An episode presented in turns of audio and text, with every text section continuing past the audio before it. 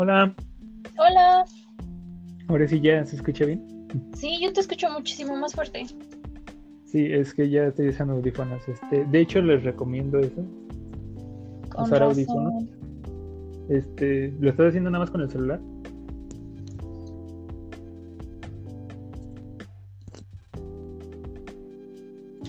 Bueno, entonces, este, pues bienvenida al podcast. Eh, el tema, bueno, es el que vamos a trabajar el martes, duelo, pérdida y melancolía. Este, si gustas irte presentarte, pre- presentándote y mientras esperamos a Kevin. Sí, claro. Bueno, muchísimas gracias por invitarme. Eh, me llamo Mónica García. ¿Qué? Ah, mira, ya llegó el Kevin. Ah, hola, hola Kevin. Sí, sí, sí, sí, se oye mujer. ¿Qué onda, chicos? ¿Cómo están? Muy bien, ¿tú cómo Bien, estás? ¿cómo estás? Bien, ya saben, por aquí solamente oceando en domingo. ¿Y ustedes? Pues igual desde casita, pero sí. Oigan, cuéntenme qué se siente tener clases en línea. Horrible. Mm, sí, exacto. Quería hacer otra palabra, pero bueno, sí. ¿Qué otra palabra? Pues mira, es tedioso por la parte de que luego tienes que mandar dos veces la misma cosa, o luego no llega, o cosas así. Al menos a mí me ha pasado, no sé si a Moni también. Sí, o a veces también los profesores mandan la, o sea, la carpeta de las tareas hasta que ya pasó un buen tiempo de que dejaron la tarea y tú piensas que no tienes que mandarla. Y Exacto, sí. te lleva la sorpresa de que valió queso, este, ya no mandaste la tarea y ya no te cuenta, ¿no? Entre otras cosas, que se descomponga tu computadora, que sientes que va a explotar y tienes que utilizar otros recursos, este, acostumbrarse a utilizar el teléfono y editar y hacerlo lo más rabo- rápido posible porque a veces hay tareas que te dejan con tiempo, entonces andas corriendo más. Exacto, de hecho, este, bueno, no sé si te ha pasado que luego se traba toda la página, Oh, sí. este, o de, aunque la vuelvas a cargar, Sí. Sí, sí, sí. y Luego ¿Y la qué plataforma está muy chafa. ay, sí, sí, mucho. Bueno, ¿Y tú, tampoco esperaban a que... Tampoco esperaban que les pusieran una plataforma de... Wow, ¿no? Cuando ni siquiera sabíamos que íbamos a durar más de dos meses encerrados. Y vaya que sí, ¿eh? Mira, ajá, ok, eso que dices, ok, te lo acepto si, no sé, desde el semestre pasado, ¿no? Porque fue de imprevisto. Pero, por ejemplo, Ajá. ya tantas vacaciones, ya ahorita iniciando un nuevo semestre, era como para que atender esas fallas o, ajá, trabajar en eso, ¿no? Y pues no, eh, y de hecho inclusive encontré como que un poco de más fallas que el semestre pasado. De hecho, sí. El dinero es dinero, dinero, dinero, dinero. De hecho, sí, ¿no? En algunas cosas sí se pasaron, pero bueno, a fin de cuentas, mientras aprendamos, creo- bueno, mientras yo aprenda, está bien. sí, en eso sí no hay limitaciones. Ni Claro. Claro, claro. Y bueno, ¿cómo, cómo han estado tú, Kevin? Este, ya tanto tiempo que no, no hemos hablado. Sí, Pues, pues fíjate que bien, ¿eh? No me puedo quejar, la verdad, porque, mm, pues, eh, sigo ahí en la clínica. Esta vez ya con más pacientes, más tiempo, pero pues una mayor remuneración económica, ¿no? Eh, el problema es que ya empieza a haber, pues, casos un poco más complicados que para serte sincero, pues sí me, me llegan a frustrar. Y pues es ahí donde, donde entra el problema, pero pues de ahí en fuera, bueno, creo que son gajes del oficio, ¿no?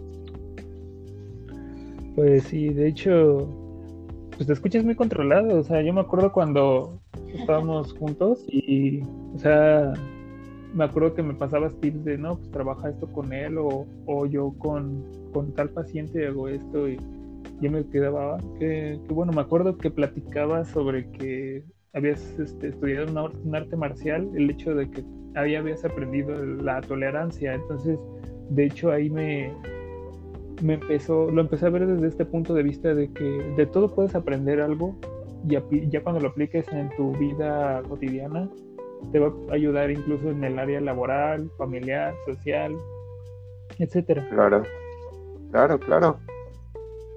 Pues el arte marcial, bueno, yo siempre me, me, ha gustado verlas como pues una especie de principio de psicología, ¿no? Porque más allá de saber defenderse de, un peligro em, externo, vamos a decirlo, pues era también como aprender a defenderse de un peligro interior, que en ese tiempo que estamos hablando de antes de Cristo, pues no, no, no se conocía como tal ese, pues el término psique, o, ni siquiera se especulaba. hay, hay, hay como que ciertos rumores en los que se dice que en la gran biblioteca de Alejandría ya había personas que creían que, que toda esta parte de, de las emociones y los sentimientos ya venían del cerebro en vez del corazón, ¿no? Como se, se conocía en la antigua Roma. Pero... Ajá. Ah, bueno, no termina, este, yo ahorita ya hablo. Bueno, pero, pero al fin y al cabo, pues la, el arte marcial también busca lo mismo, busca la, la correcta función del, del organismo, tanto psicológica como social como biológicamente. Que mencionaste, igual yo lo encontré, o sea, que venía de escritos sumerios. Bueno, venía como lo encontré como escritos este de mesopotámicos escritos mesopotámicos pero pues Sumeria no nada más es o sea Mesopotamia no nada más es Sumeria. Entonces no sé si era de los sumerios pero precisamente explica esto que dices de lo de la psique sí ya tenían o sea obviamente no le habían puesto este ya término no pero aunque lo describían desde su punto de vista del alma, ya tenían estos ciertos conocimientos ya agregados a esto. Entonces, este, poniendo de lado de lo adelantados que yo, desde mi punto de vista, estaban, esto es más que cierto, es, bueno, a mí me da curiosidad. Nada más quería agregar. Y, bueno, es que es un tema extenso, pero, pero creo que ese sería un tema que, que ya, ya, viendo tu planeación, creo que ya tienes este, este, marcado y ya hasta ese tiempo pues nos podremos aventar un, un diálogo sobre tal, ¿no? Pero díganme, ¿cuál, cuál es su plan para hoy?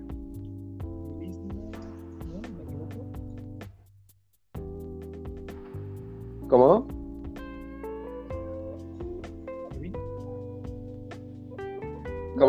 Vilchis? No se escucha. Yo tampoco. No sé qué onda Estás como muy bajito. Ajá. Intenta subir a tu. Siga con la plática y yo aquí arreglo pero sí más o menos los escucho.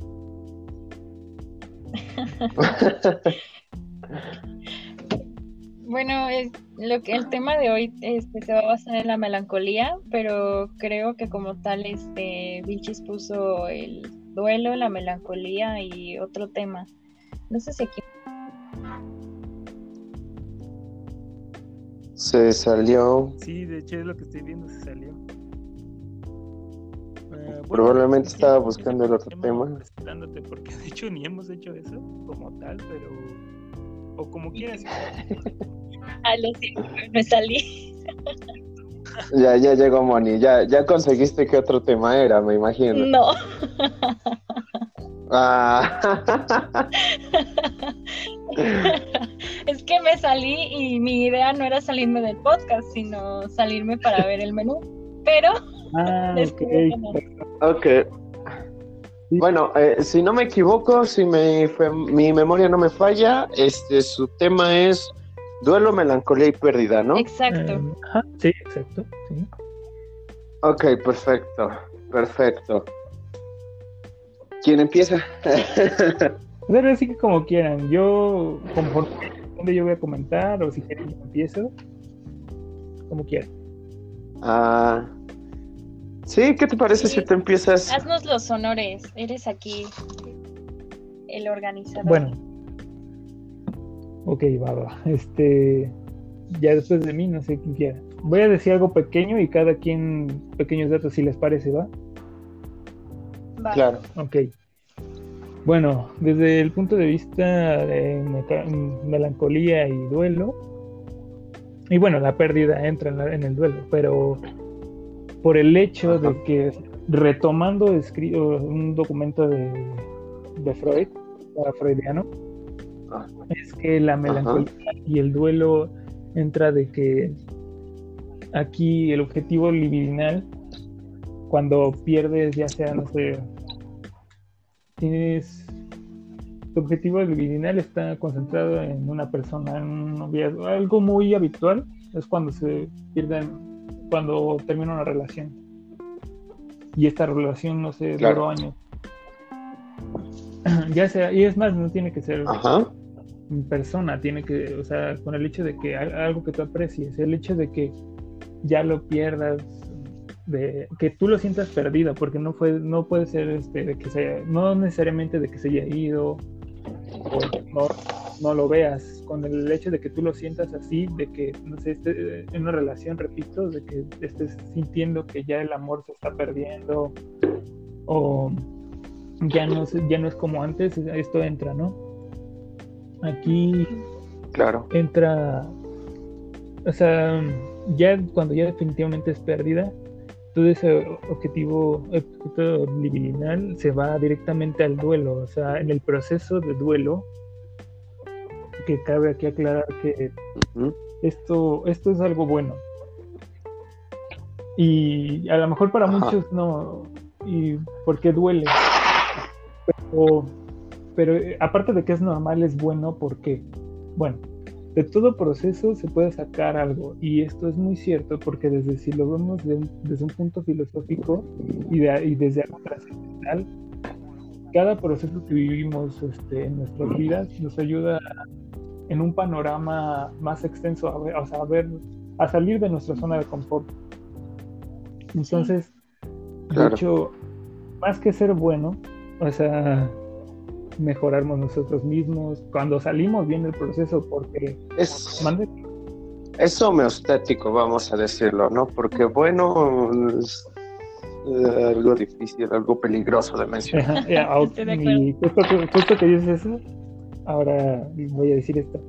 Y eso si sales bien, porque puede causar in- una disonancia cognitiva de la que no salgas bien. O sea, aquí es donde ya viene la melancolía, me- melancolía porque si no, o bueno, también se le puede conocer como patológico, un duelo patológico, porque ya lleva, es un proceso que ya lleva años, no sé, decir, dos años y sigue sin resolverlo como pasmado de lo que pasó, por así decirlo.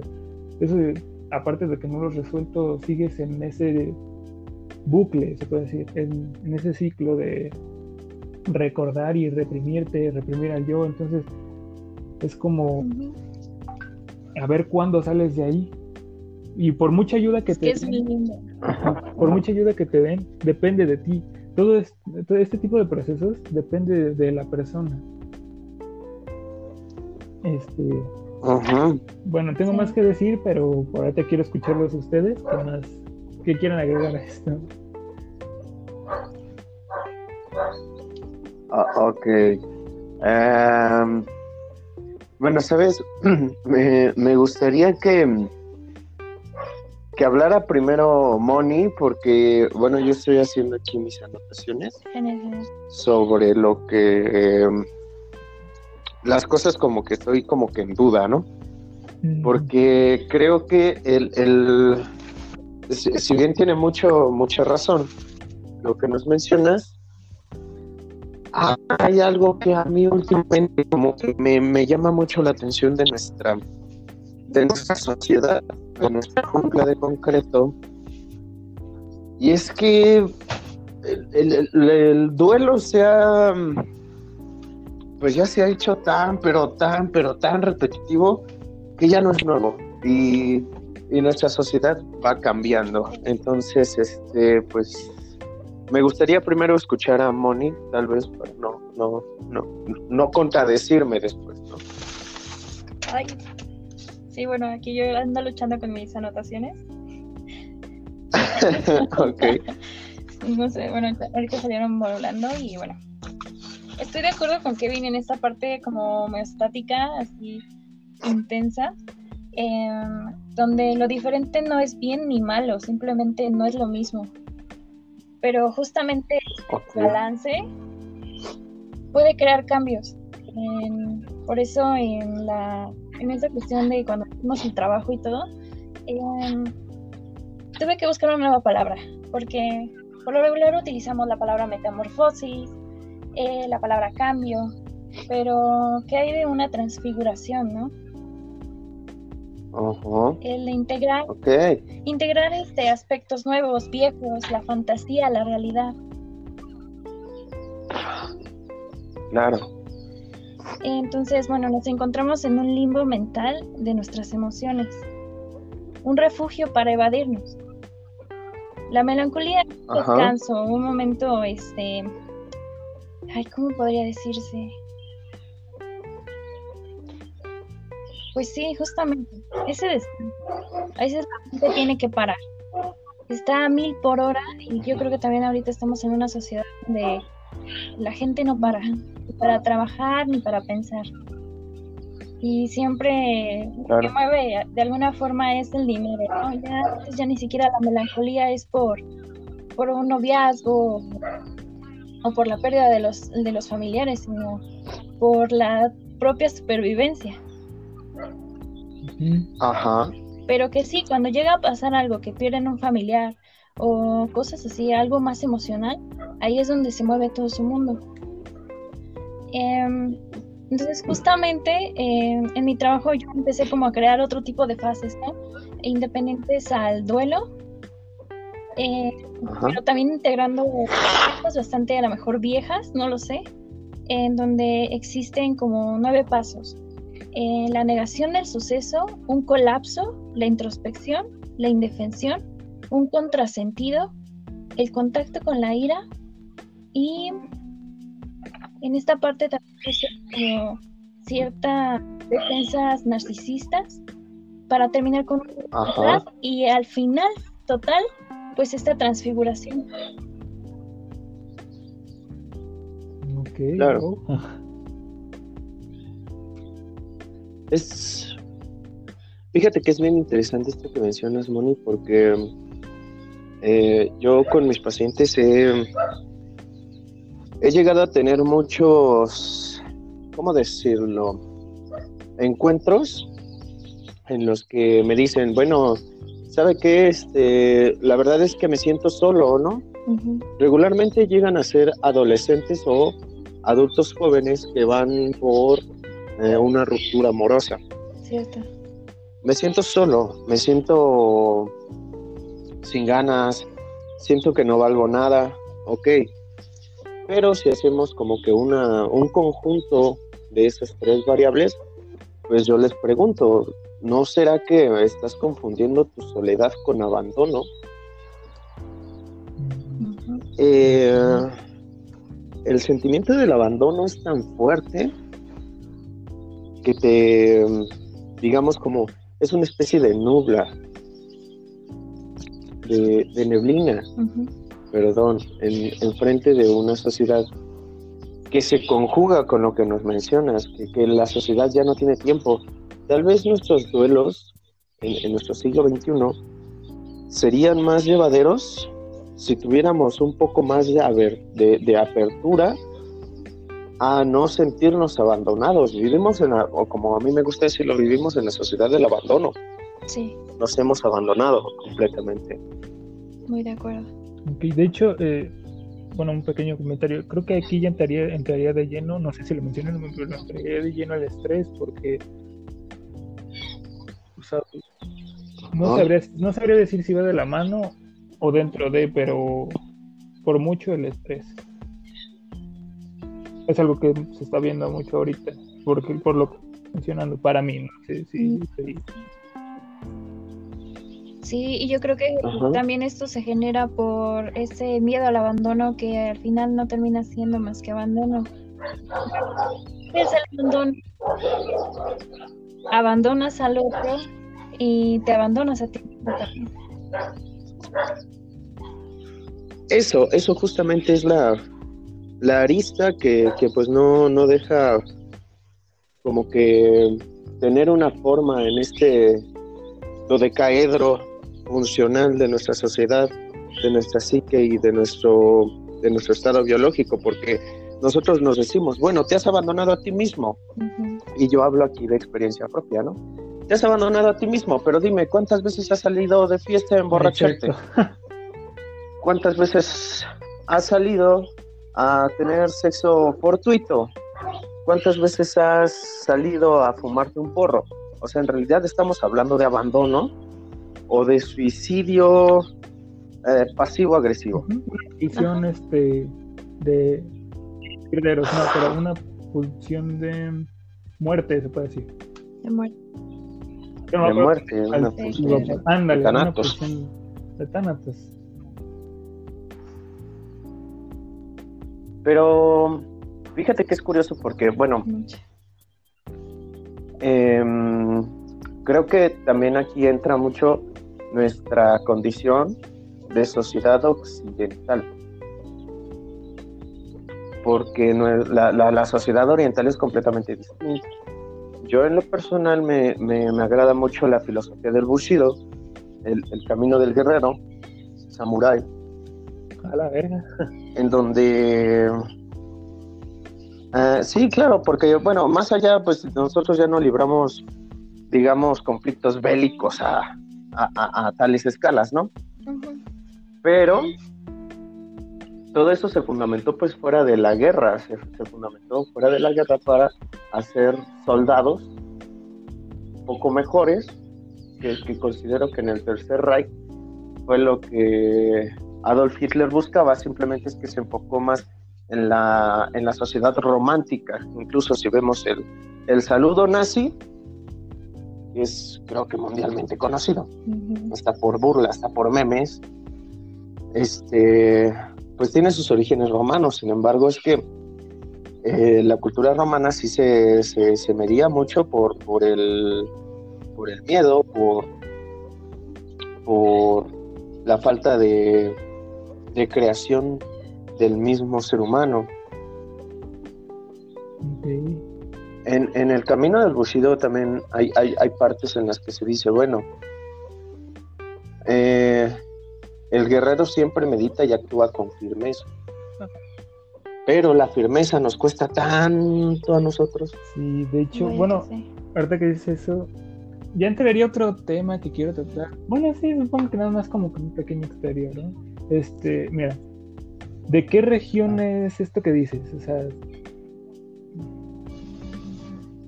es del antiguo ah, Japón. Mm, se podría, podríamos dejarlo en la antigua, se llama? Ay.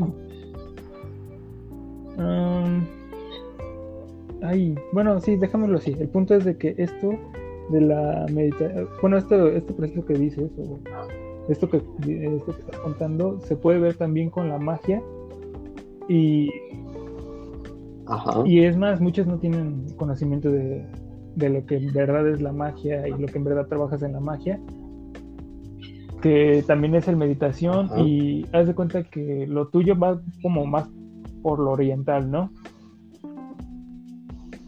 Ajá. Eh, nada más que todo lo oriental es como de vida tras vida tras vida hasta que completes un proceso. Se puede decir hasta que alcances cierta iluminación, incluso también el budismo. Pero aquí con la magia es este. Que, y lo explica, creo, Crowley. no me acuerdo cómo se llama, pero es algo de Crowley. Que en su libro explica de todo esto y precisamente entra muchísimo la meditación. En, vez de hacerlo en vidas, lo haces en, una vida, con eh, toda la experiencia se acumula en, mientras lo estés, haciendo. O sea, lo más es más rápido este proceso. Y precisamente lo meto porque lo que comentas, mm. eso se ve mucho ahí. Ajá, ajá. Pues fíjate que esto que hablas me, recuerda mucho a lo que era la, metáfora de Nietzsche del, eterno regreso, ¿no? Que, nos decía que si, que si todos cargáramos con esa maldición de, de renacer en la misma vida que llevaste, ¿qué tan gustoso estarías tú de que eso hubiese pasado? Mm, ok, déjame ver si te entiendo. O sea, el hecho de que haya vivido algo y tenga que procesar el hecho de, o sea, todas estas preguntas de por qué me pasó a mí, por qué, mm, qué otra pregunta luego se hacen. Eh, ¿qué hago ahora? Eh, cosas así. Eh, eso, de eso a eso te refieres, ¿no?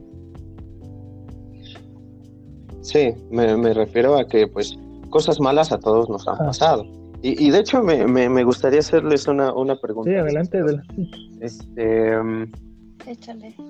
Ustedes han, ustedes han vivido realmente pero realmente, o sea, quitándonos de Facebook y de Instagram de, la ecuación, ¿no? ¿Ustedes realmente han vivido un duelo patológico? Vaya. Uy, jole. un duelo. Es, es una... Ajá. Sí, yo creo que sí. Ok. Sí, yo, ajá, Sí, estoy seguro que sí, sí. ok, perfecto. Porque también, yo también, obviamente. Porque yo creo que también que, la, la idea de, tomar ciertos temas es tomarlos desde la vivencia propia, porque pues si yo les dijera, ah, no, pues este, se siente bien chido volar, pues no, no estaría haciendo como que muy objetivo porque pues no tengo alas y pues sinceramente no puedo volar, ¿no? Claro. Y ya está, yo creo que es más fácil teorizar todo esto porque uno mismo ha, pasado por todo este proceso. Entonces se encuentra qué tipo de grietas, qué tipo de, de cinta hasta emocional uno mismo va poniendo en cada una de esas grietas. Verga, sí. Ah, mira, muy interesante. A ver, ¿te, te, gustaría hablar más, más de eso? Fíjate que, me llamó mucho la atención. va mucho bueno, ya ves. Digo, también sin, sin también sin dar nombres, ¿no? Claro, porque no se trata de quemarnos. no, no, no, yo sé que no. Pero, bueno, de alguna forma como empecé yo a plasmar estas ideas, o sea, sí las plasmé, de hecho las plasmé ahorita en un momento como medio crítico, ¿no? Que como eh, llegando a ese momento de la voluntad en, la, en mi propia teoría que ahorita estoy como medio este, acomodando y entre cada fragmento lo estoy acomodando, pero sí, este, esa voluntad de ya em, una cosa, eh, afrontar, aceptarlo y cambiarlo. Y además agregarlo que es un proceso bastante largo porque al principio es como no lo aceptas. Y, y, por más que te dicen, por más que lo veas, no, no lo ves. Y es más fácil evadirlo porque así ya supuestamente no sufres, pero estás sufriendo la agonía. Se ve en tu cara, se ve en tu vida, no tienes ganas de nada. de hecho, bueno, claro, claro. Este, de hecho ahí es donde se podría encontrar una especie de disonancia cognitiva y ahí a ver si sales bien, porque ahí ya lo querrás afrontar o no, o pues seguirás en el bucle infinito a ver hasta cuándo. Y ahora sí era todo, perdón. Sí, claro. Ah, bueno, ahí sí me gustaría defender como que un poquito la, la perspectiva de Moni, porque este yo voy a citar a Nietzsche hasta la muerte, ¿eh? o sea, yo sinceramente me considero un, un nihilista a morir. Pero en, en, el Anticristo, en el libro del Anticristo de, de Friedrich Nietzsche, marca algo muy, muy, muy que es, por lo menos a mí se me hace vitalicio para entender nuestra, nuestra sociedad occidental. Y es que eh, Nietzsche dice que hay, hay dos tipos de hombres. Bueno, Nietzsche entra mucho en conflicto con Darwin en este, en este libro, porque Darwin establece que el único la, la, eh, la, única misión de cualquier ser vivo es sobrevivir. Punto. Transmitir sus genes de generación a generación, ¿no? Y Nietzsche dice que eh, él no está convencido de, de, esa, pues de esa tesis porque él no puede entender que las especies van mejorando a través de los años porque el europeo de, de esos momentos se veía más cansado, más fatigado, se veía incluso pues hasta algo presionado por una sociedad, cosa que eh, siglos anteriores no era así. El europeo estaba emocionado por descubrir, por saberse, por entenderse. Y él decía que pues parte de esto, y de aquí espero no, no, no, no este, incomodar a nadie, no hago esto. No, no te preocupes, adelante. Como un comentario hiriente, decía que esto era parte de la Iglesia Católica misma, porque el catolicismo nos había enseñado que pues no el sufrir era completamente malo. Sí. Y él toma el budismo y dice, bueno, Buda nos decía que sufrir pues al fin y al cabo era una parte de la vida y que podíamos encontrar el sentido de un sufrimiento o quedarnos, y cito, como un gusano arrastrándonos en el suelo. Eh, antes de que continúes una cosita, o sea, algo que me da gracia ahí es que, o sea, metían culpa en la propia culpa, o sea, para, y en muchas situaciones. Y cosa que el cristianismo cambió en el catolicismo, porque cuando llegó el cristianismo fue de, no, no, no, estás mal, porque la, la culpa puede ser, es un proceso, o sea, no lo dije como tal, ¿no? Pero llegó a dar a entender que la culpa es un proceso que está bien, que te ayuda a reconocerte, o sea, te ayuda muy aparte del autoconocimiento, reconocer realmente la culpa, pasar por todo un proceso, shalala, shalala. Y esto también se puede aplicar psicológicamente. De hecho, eh, se puede decir, pues sí, voy a, decir, voy a poner una, de ejemplo una película, ¿no? Eh, no sé si llegaron a ver así en el cielo como, ah no, así en la tierra como en el infierno, se llama. Me suena. Ah, no, bueno, hace mucha referencia a la alquimia. De hecho, es como que es el tema principal, la alquimia y sobre Dante, la Divina Comedia. Entonces, se supone que para pasar por el infierno, pues tienes que afrontar la culpa y no, no es una culpa de que, ah, sí, todo esto fue provocado por mí, ¿por qué no? O sea, tampoco es de que todo te lo eches a ti la culpa, todo lo que te ha pasado, no. O sea, entiende que algunas cosas las pudiste hacer, o sea, pudiste haberlas cambiado, pero pues afronta que ya es, eso fue lo que pasó.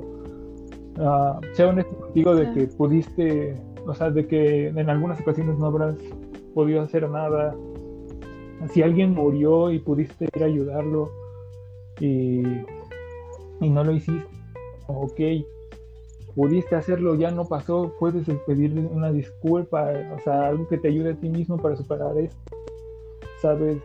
afrontado la culpa, siento que tiene que ver con algo que dijo Moni, el afrontarlo. Sí. Y y esto, esto se ve mucho en esa película, porque a fin de cuentas no es de que, no, no te eches la culpa de por todo, pero también reconocerlo. Claro. Ahora sí, Claro, claro, claro.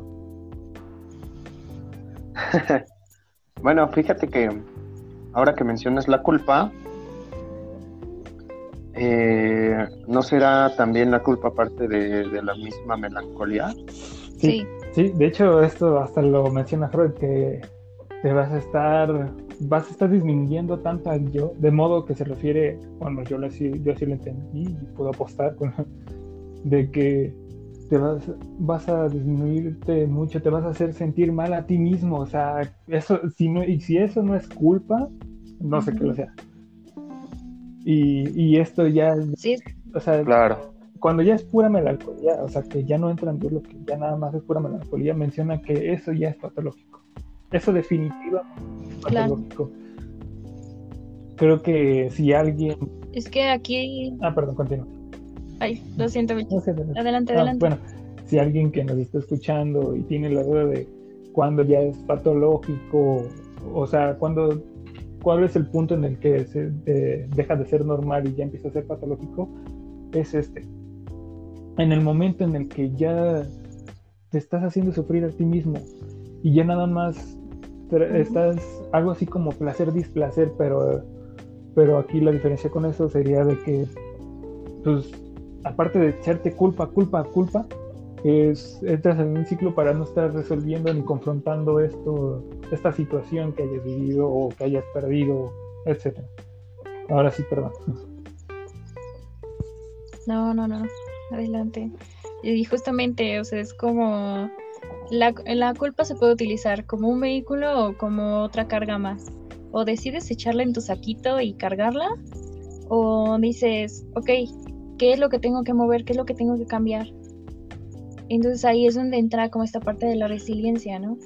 Donde o utilizamos el pretexto para decir, es que yo no puedo cambiar esto porque es demasiado para mí, o decir, es demasiado que necesito salir de aquí. Pero en, en ese estado mental en el que tus, tus respuestas bioquímicas no son las óptimas, adecuadas. ¿no, ¿no será que sí es demasiado? Sí, definitivamente. o sea, no, no te entendí bien. Y que, bueno, sí, claro, sa- sabemos que eh, por medio de resonancias magnéticas una persona deprimida pues tiene ciertos, ciertas complicaciones en eh, tan solo en su lado prefrontal y occipital, ¿no? Que, que no, lo, no lo permiten concebir la realidad de la manera que es. Incluso dis- eh, de diversos estudios sí muestran que, que nuestro, nuestros pares craneales se ven tan, tan afectados por la misma depresión que nuestra vista, nuestra tonalidad de colores sí se vuelve un poco más gris. Sí. Entonces, pues, ajá, no, ajá. sí, adelante, adelante, ahorita yo te digo. No, no, no, no. Adelante, adelante. Incluso hay esta parte donde el sol podría intervenir y las vitaminas. Eh, hay un caso Ajá. en Ajá. Meliner, me parece, como en los años que serán 1985 más o menos, por ahí tengo el dato, Eh, ahorita lo busco, este, se dieron muchos casos igual de neumonía, ¿no? Eh, ya sabemos que el INE pues, se especializa en este tipo de casos de, de respiración. Em, y al este, empezar esos problemas eh, de neumonía, empezaron a aparecer muchas personas con diagnóstico de hipomanía. Eh, Ok. todos los doctores ahí se alteraron, este, decían, ¿qué es lo que está pasando, no? Eh, entonces este doctor llegó y dijo, ok, lo único que les hace falta es la vitamina B. Ajá. Entonces, al, incremen- al, al integrar esto, también vemos cómo, eh, justamente, ¿no? Eh, bueno, quiero implementar aquí esta parte también como, como tipo corporal, en donde la, la melancolía se integra en la flema de, de, los, de los pulmones. Y que también puede ahorita estar muy, pero muy este, aliado con el COVID. Vergas. Ah, mira, De hecho, fíjate, muy, de hecho, muy que mencionas tiene que ver mucho con una doctora que está haciendo famosa. No me acuerdo su nombre, desgraciadamente, pero precisamente menciona esto de que por qué, por qué tanto miedo al COVID, o sea, es una enfermedad más, así lo menciona, acá. o sea, no, no con esas palabras, ¿no? Para frases, pero, pero da a entender de que por qué, por qué tanto miedo a esto, lo tratan así si es, este, pues es otra enfermedad más, o sea, no es Um, no es algo a, a lo que no nos hayamos enfrentado ante- antes. O sea, una diferencia aquí, nada más de que por ejemplo, lo de que no se empiece a presentar hasta después de dos semanas. Pero, por ejemplo, me meto a investigar, cualquiera se mete a investigar del COVID y es como de, ok, ok, tiene esto, te causa esto, cosas que ya teníamos desde antes y la única diferencia que al menos yo le veo es de que provoca más miedo. Eh, Sí. que Ajá. es este, pues no, o sea, puedes ya estar infectado y no te puedes enfermar, pero infectar a otros, o sí te, o sea, sí te vas a enfermar, pero después de ciertos días ya vas a empezar a, a sentir los síntomas, a presentar los síntomas. Y sí, ok, Ajá. esa es una gran diferencia. Ay, perdón. Bueno, Eh, Ajá, no, no, no. No, no, terminar, favor. güey, que, y sí, esa es la gran diferencia que yo le veo. A lo mejor hay cosas que yo todavía no he visto, pero es ahí donde digo, ok, esa, Son ilusiones mías. ahí alguien habló, no sé quién. Ah, bueno, es que eh, fíjate que ahí yo iba a hacer una comparativa a, unos eventos que eran, ah, se escuchará mal. ¿no? Pero por lo menos para, para mi gusto, eran bastante interesantes y bastante ricos de ver. ¿Qué eventos? Cuando estuvo esto de que, bueno, en, en nuestra política mexicana pasó de, de- del peligro de que el PRI ya no fuera presidente y Morena estaba ganando así como que mucho mucho poder y todo esto, veíamos a muchas personas gritando, ahí vienen, ¿no? No, que lleguen, que lleguen, ahí vienen, ahí vienen. ¿Vienen qué? Exactamente. No, no sé si, si pasó por, por sus áreas de, en las que ustedes residen, pero por lo menos donde, donde yo residía ese día ya estaba en la escuela y todos gritando, ahí vienen, ahí vienen. Y llegabas con ellos, no, pero pues ¿quiénes vienen? No, pues güeyes, vienen güeyes así con bats y, y vienen pegándoles a todos y a todo el que esté en la calle, pues, pues le va a Me tocar. ¿no? pasó, pero no en mi escuela. Y es. Bueno, pero, pero eh, fuiste Ajá, testigo de sí, este acontecimiento. Está culero, de hecho. Sí. Sí, porque de hecho te, o sea, la, el miedo social te puede tanto que dices, sí, no, sí, sí me va a tocar y haces todo lo posible y te encierras y bla, bla, bla. Yo me acuerdo que hasta la escuela cerró. Y na- no había nadie. o sea, en realidad no había nadie. Es- esto, este tipo de experimentos sociales son también conocidos pues porque funcionan. Claro. Lo vimos cuando también con, con- con los maestros, cuando se fue todo este problema de que les, los querían evaluar y que las revueltas y que los grupos de choque, bla, bla, bla. Bueno, estos sé que son temas políticos de los cuales no me gusta hablar porque en realidad no me gusta mucho la política, pero creo que se, se apegan a, al ejemplo, ¿no? ¿Qué pasa con el COVID? Cuando, cuando el COVID eh, empezó a hacer su, su aparición en Asia, yo he de decir y admito que me dio miedo, Ok. pero me daba miedo porque no sabía qué era, porque yo decía, si es como el ébola, olvídate, o sea, vamos a ver una, una, una muerte masiva enorme. Pero ese, ese es el problema con la sociedad. La sociedad piensa que el COVID es, es un agente que es tan, tan, tan difícil, tan, tan invasivo, que puede provocar pues cierto tipo de, de, de síntomas que pues es preferible la muerte antes que O los sea, síntomas. Le agregan. Le agregan Ajá. características. De hecho, A ay, pesar de- perdón. Ah, bueno. Sí, sí, sí, continúa, Es continúa. que esto que comentas, ya lo había comentado, creo que el canal Tu, Tu Cosmopolis, algo así se llama. Este, no me acuerdo si es un cuento Ajá. o una simple historia, pero es el hecho de que, así como lo que dices, no, ahí viene, ahí viene, no. El cuento empieza con que una viejita, o sea, es un pueblito normal, y una viejita dice, este, vienen, eh, no, suces- sucesos extraños y maldiciones algo así, empieza a decir, eh, están por venir, o cosas malas están por venir.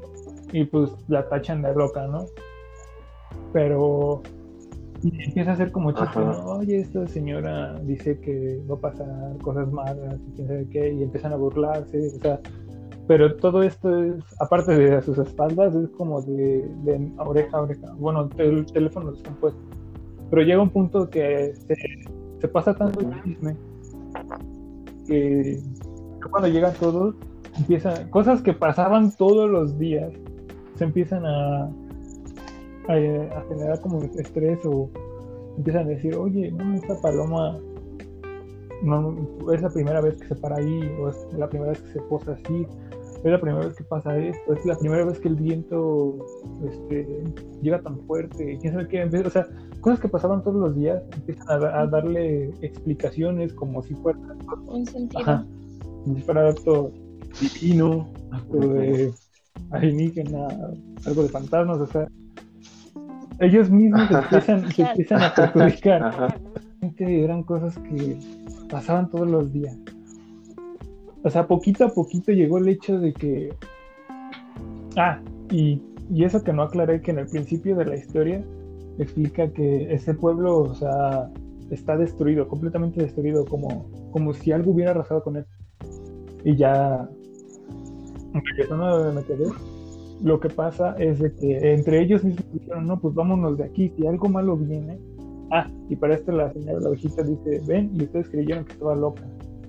Entonces, pues, no, pues vámonos de aquí, si algo malo viene, pues está por venir, pues vámonos de aquí antes de que venga, aunque antes de que llegue y acabe con nosotros. Entonces empiezan, o sea, cosas innecesarias, empiezan a, quemar las casas, empiezan a eh, lo que lo poco que pueden cargar se lo llevan, lo que no lo queman también, eh, destruyen, creo que cosas que ya, o sea, destruyen como monumentos o cosas que ya tenían ahí. O sea, empiezan a hacer cosas innecesarias.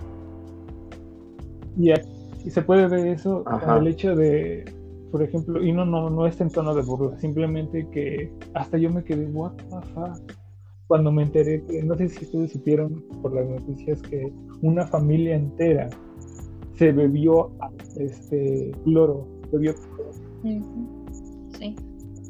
O sea, ¿qué tan asustado tienes que estar como para llegar a hacer eso? Porque dudo que no supiera que pues es cloro. Y cualquiera sabe que el cloro, pues, o sea, el, el 100% de cosmo, bacterias. Así yo, así lo puedo dejar, no sé si es más. Claro, claro. Mira, es que el miedo justamente es, pues es una emoción necesaria, ¿no? Sin miedo ya nos hubiéramos extinguido desde hace décadas, milenios, de hecho. Pero el problema del miedo es que no se sabe mm, diferenciar. Porque, por ejemplo, en este caso que dices de, la familia que, toma cloro, yo aquí, y esta sería mi postura personal, yo aquí creo que no sería miedo, sería más bien una, una relación de codependencia de decir o todos o nadie. Qué fuerte. de hecho, para hacer un, un, No, no, nada más iba a decir que sí sonó fuerte, pero cierto. Pues sí, porque para hacer una, una idea de un suicidio, pues aquí ya entraría el, término suicidio colectivo, es de decir, si uno de mis familiares muere, yo no voy a poder seguir con eso. Entonces mejor todos nos morimos porque al fin y al cabo, pues así nos pasa a todos y pues sin pedos, ¿no? yo creo que ahí es donde el miedo ya no hace su aparición, porque el miedo sí, puede ser una de las emociones más incómodas que tenemos, pero pues al fin y al cabo pues nunca te ha matado. De hecho creo que te ha salvado más veces la vida de vidas que ha quitado a lo largo de la, de la historia. El problema es cuando ya exageras de miedo. O sea, así como con el proceso de cuando es este el duelo a melancolía, aquí cuando es miedo allá se puede decir una fobia, no, no, no, ya sería entrar a otra cosa. No sé cómo ponerlo, pero o sea, aquí ya sería pasar la barrera del miedo, o sea, regresando al ejemplo que vi, es, es como que algo, aparte de innecesario, repito, qué tan temeroso tú tienes que estar como para, es más, a dárselo a tu propia familia. Ajá, exactamente. Que hasta parece como... Y peor... Oh, no, adelante. Bueno, yo nada más iba a decir, y peor aún, que convenciste a tu familia para que lo hiciera.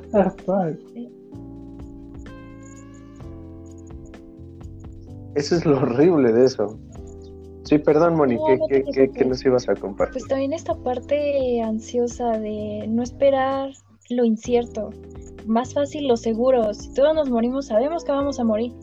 Pero si seguimos así y uno se va muriendo y luego el otro, no sabemos cómo va a terminar la historia. ¿No? Mm, bueno, ahí me pongo. ¿Has aceptado tu eh, muerte, Moni? He aceptado mi muerte pues siento que he vuelto varias veces. A lo mejor no físicamente, pero sí emocionalmente. Ok, eh, un dato aquí. Moni, por tu parte, ok. Para todo aquel que haya trabajado esto, pues sabrá verlo como tú lo estás diciendo. Y, no, es que te equivoques, díselo a cualquier. No, no, adelante. Eh, no, no, o sea, esta es la explicación. échale, échale. O sea, esto que estás diciendo, explícaselo a cualquiera que veas en la calle. O sea, que no estudie psicología, que no sepa nada de filosofía, que esté con, la con ideas cerradas de puro miedo. O... Es más, hasta esa gente que se lo toma, díselo y. O una de dos, o te toma así como, ah, sí, ándale, va. O. O te, te tacha de. Ah, pinche vieja estúpida. Que deja de decir mamá. Y, es más, o sea, sí, claro. desgraciadamente sí, desgraciadamente sí. o sea. Sí, lamentablemente tienes que tienes que tener una mente bastante abierta a muchísimas cosas, ¿no? Y tan solo a, a, aceptar que el día de ayer no eres para nada lo que el día de hoy eres. Exacto. Este, mira. Por muchísimas cosas. Exacto. ah, no, perdón, nada más iba a comentar que Mira, en nuestro caso, no quiero, o sea, no quiero poner un papel de, ah, es que nosotros somos la verga porque estudiamos psicología. No, no, simplemente que aquí quiero dar el comentario de que aquí una ventaja de lo que estás diciendo es que pues nosotros estamos estudiando, gracias a Dios, o a quien crean, eh, estamos estudiando una carrera que, aparte de abrirnos la mente y de y hacernos entender varias cosas, pues es, o sea, la psicología desde cualquier punto de vista es trascendental, ¿no? O sea, debe trascender de cierta manera. Y a lo mejor hay otras cosas como viéndolo desde un punto de vista filosófico o, desde un punto de vista religión, religioso, no todas las religiones, pero algunas, algunas religiones trabajarán esto, pero quienes no, o sea, ahí ya entra el pedo. Y normalmente es esa gente la que entra en crisis o le vale madres y infecta a otros. Entonces es, ahí entra el problema de que lo que dice está bien, pero, pero por ejemplo, un decir, díselo a cualquiera de esas personas y pues de ahí ya vale, vale. Oye, pero, pero ¿tú, tú crees Isra, que mm, eh, tú puedes, ¿cómo decirlo? Tú puedes cumplir como con una misión de hacer entender a los demás hombres lo que tú entiendes o lo que Moni entiende o lo que yo puedo entender. O sea, que yo siento esa misión o a qué te refieres exactamente. E, es decir, si, si tú, tú puedes tener una una mayor concepción de tu cosmos, ¿no? Más allá de tus cuatro dimensiones. ¿Tú crees que se lo puedes hacer entender al resto del mundo? Es decir, que que podamos vivir en una utopía, y digo utopía porque, pues, desde mi punto de vista, en la que todos realmente entiendan eso, en el que todos digan, ah, sí, vamos a morir, vamos a divertirnos, vamos a coger y cada quien a sus casas Ah, al diablo. ok, qué bueno que dices eso porque voy a aprovecharla para dar a entender que tiene que ver con el, con el hecho de que por qué, por qué empecé a hacer podcast. Ok. Este, perdón si me salgo del tema, ¿eh? pero pues, es que Ujú. tiene que ver. Eh, Ajá, ajá. o sea, sí, o sea, sí le, sí le se lo diría, ¿no? Se lo diría. Y no es que me sienta más que los demás, no, porque, o sea, es como, güey, ¿quién te dijo eres más que yo? ¿Quién te dijo que eres el que está en, co- en lo correcto? Nadie. Pero simplemente quiero, quiero que sepas lo que Ajá. yo sé. O sea, quiero que tengas disponible lo que yo sé y lo que puedo llegar a saber. Y tú tengas tu propia decisión. Tú tengas, lo tengas a la mano, pues. Y o no, digamos que lo Mm. escuchas, ¿no? Ya tomes tu propia decisión. Y es más, estás invitado a que una vez que ya decidas, digamos que, ok, tienes razón, este, quiero saber más, es más adelante, yo, yo voy a estar dispuesto. Y si no, ok, igual, yo ya hice lo que podía hacer. Porque pues tampoco voy a meter en cada uno. Ujú, O sea, aparte de que es mucho trabajo, deja, o sea, poniendo de lado eso, es como que no puedes obligar a alguien a que te escuche a huevo. Ni tampoco puedes obligar a, Sí, claro. Ay, o sea, no puedes obligar a Ajá. alguien que, lo, que te diga, sí, quiero, quiero que me ayudes. Si no quiere, pues no quiere. Y de hecho lo vemos en terapia. Si el paciente no quiere, pues no se puede hacer nada. Ajá. Ajá. Pero, fíjate qué interesante porque me, me recuerdas a, a una frase de, de Bernard Russell, que, que fue un británico, que debía, él decía que nosotros debemos de cultivar la filosofía no por las respuestas definitivas que damos a nuestras preguntas, pues por regla general es imposible corroborar la verdad. La filosofía debe de cultivarse por las preguntas en sí mismas, porque éstas amplían nuestra concepción de lo posible, enriquecen nuestra imaginación intelectual y minan la seguridad dogmática que impide que nuestra mente, a nuestra mente abrirse a la especulación. De hecho. Oye, no, es todo verga. ¿eh? Es decir, claro, ¿no? Bueno, al- al- algo rebuscada, pero pues bueno, estamos hablando de Gran Bretaña claro. y no es que sea, no es que sea racista ni nada semejante, pero eh, lo importante de la filosofía no son las respuestas a las preguntas mismas que nos hacemos. Lo importante de la filosofía son las preguntas que nos hacemos. Claro. El problema es que mm, quién cultiva la filosofía. Porque de hecho yo, yo hace un tiempo tuve un profesor que, que era, era historiador. Ese profesor tú le podías preguntar el día en que Benito Juárez decidió tomarse su primer champurrado y te decía la fecha y, y la hora y te, te decía todo ese cabrón, ¿no? Y él me preguntaba, oye, ahí en psicología les dan este filosofía, yo así de puta, o sea, no manches, son semestres los que tienes que llevar de filosofía De para hecho. Un pan de cada día. O sea, de hecho, ya ahorita ya se. Bueno. Ah, Pero, perdón, pero me dijo, No, continúa porque Ajá, esto lo ajá. expliqué al final. no, no, no, no, Bueno, ya. Este, es que de hecho esta misma, yo, yo tenía esta misma pregunta, porque se supone que la filo- gracias a la filosofía nació, se puede decir que la psicología. Porque si te metes a investigar, o sea, ajá, sí, ajá, y, y lo encontrarás como tal, pero ya ahorita no lo encuentras en los programas de estudio.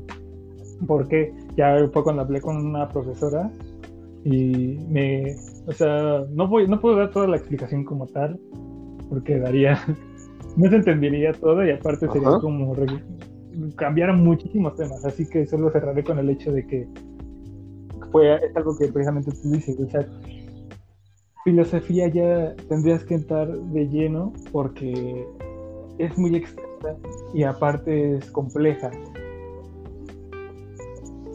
Y, y estoy parafraseando.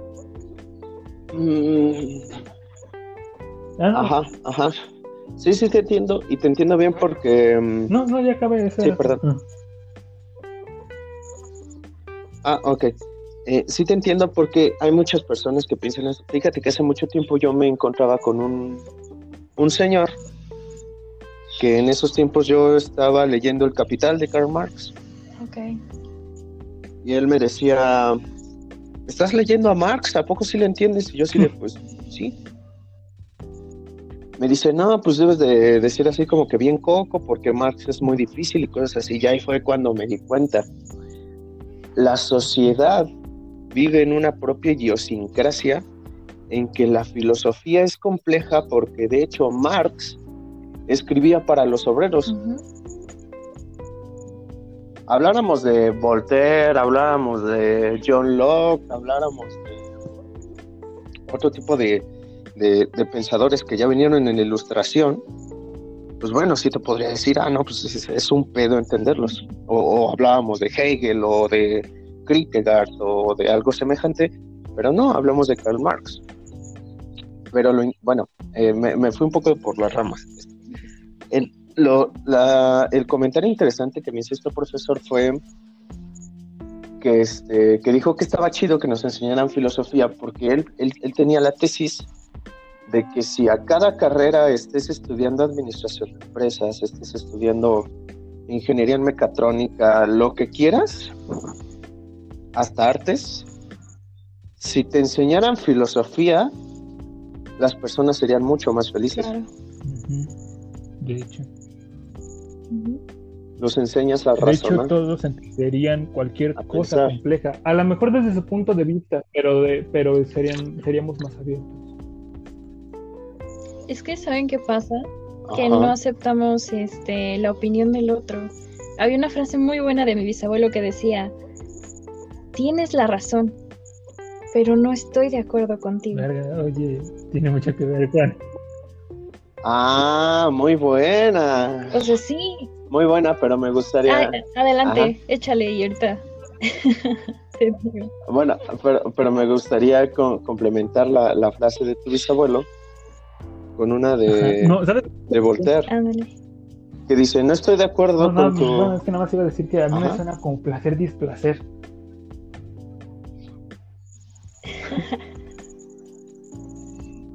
Claro, pero, pero ahí es donde entra la, maravilla de esta frase de Voltaire, que dice, no estoy de acuerdo con tu opinión, pero yo voy a dar hasta mi vida por defenderla. Wow.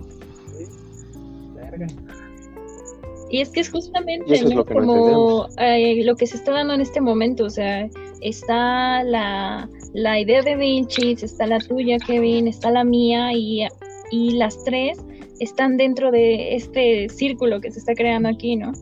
Entonces permite que nosotros tomemos eh, lo que consideramos y que hay cosas que podemos defender hasta con, nuestros, con nuestra propia experiencia, ¿no? Que de repente me dicen, es que la, la palabra experiencia esta me parece demasiado divagada, pero yo creo que es justamente este conjunto de... Ajá. Bueno, aparte de que nuestros cuerpos están hechos para experimentar, ¿no? Tienen, para sobrevivir y para experimentar.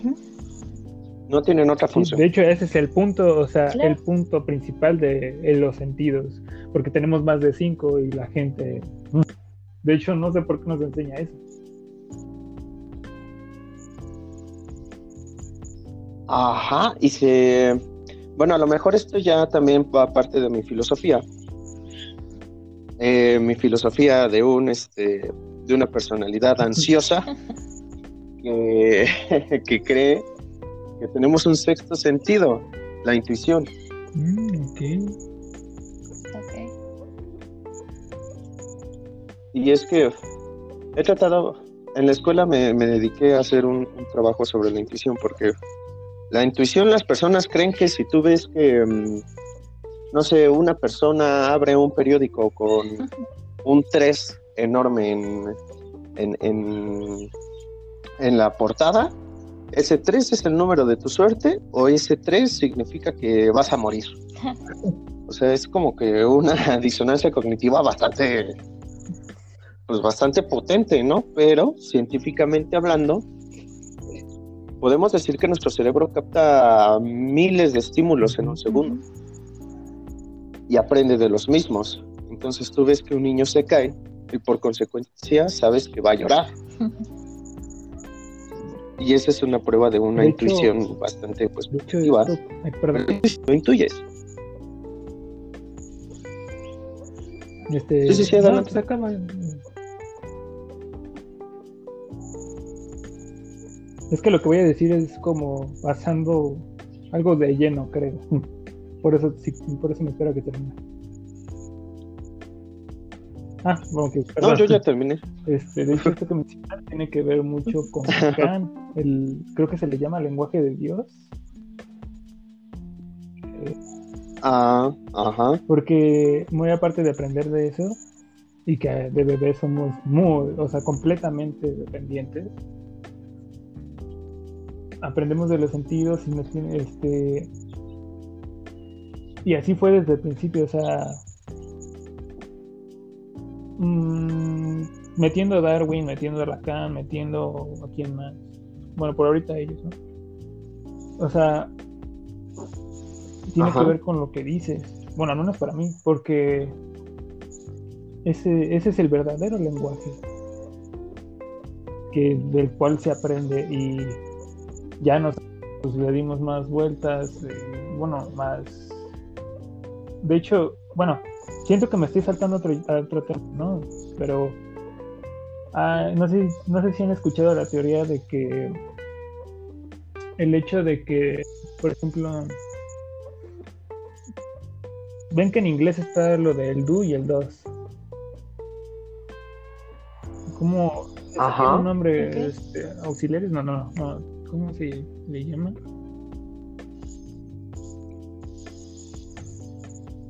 Lo desconozco, mi amigo. No me acuerdo de este.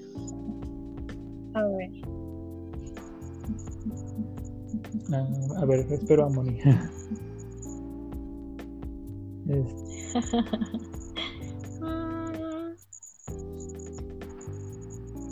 Ajá, pues sí, verbo, pero es que tiene otro nombre. Sí, auxiliar. Auxiliar. O sea, llenamos tanto nuestro vocabulario, cualquier vocabulario va a tenerlo y llega un punto en el que, o sea, cada vez que es, es por ejemplo, no, pues te voy a hacer una prueba. Piensa, piensa en un elefante, pero sin pensar en su nombre ni en la imagen de un elefante. Es imposible. O sea, y realmente esto fue creado por nosotros mismos, porque, ok, el hecho de pensar en algo y se nos va a venir a la mente pues, su imagen, pero ya automáticamente por el, por el lenguaje también se nos va a venir a la mente la palabra elefante. Mm, ok. Mm. Sí, sí, sí. Eso me suena um, algo algo existencialista de parte de Y es que aquí mismo es aquí es donde lo que digo de que o sea, hay una teoría que dice que todo esto que hemos estado haciendo es, es ha sido innecesario porque digamos que viene otra raza, ¿no? Y su lenguaje es completamente mental. Ajá. Ya, sea que comuniquen con emociones o con pensamiento, pero realmente si fuera con puro pensamiento, no, no te van a estar diciendo, no, pues... Mm, no sé, una frase construida con palabras que apenas usamos, ¿no?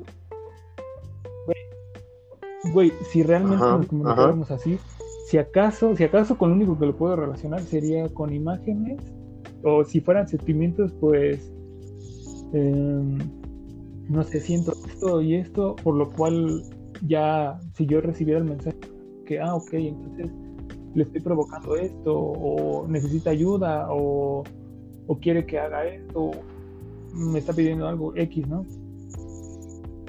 O sea que, cosa que si nosotros lo hubiéramos trabajado desde el principio así, ahorita sería un cambio. Pero nosotros, ah, y en cada, en cada idioma, ves esto, o sea, yo lo, yo lo estudié. Yo podría, o sea, me arriesgo a tomar en serio esa teoría de que es cierta de que en cada idioma se ha trabajado tanto que ha sido innecesario y estamos dando más trabajo cuando solo aparte de poder trabajar nada más en un idioma en el de una forma que fuera que cualquiera lo pueda entender. Porque esto sí existe o sea realmente si puedes comunicar con siento esto siento que tú me transmites eso esto este normalmente es cuando uno este, tiene euforia normalmente en otras culturas lo practican pero es como muchos lo toman que para como un poder, ¿no? Pero no, realmente es es controlarse a, sí mismo y eh, sacarlo de cierta manera, ¿no?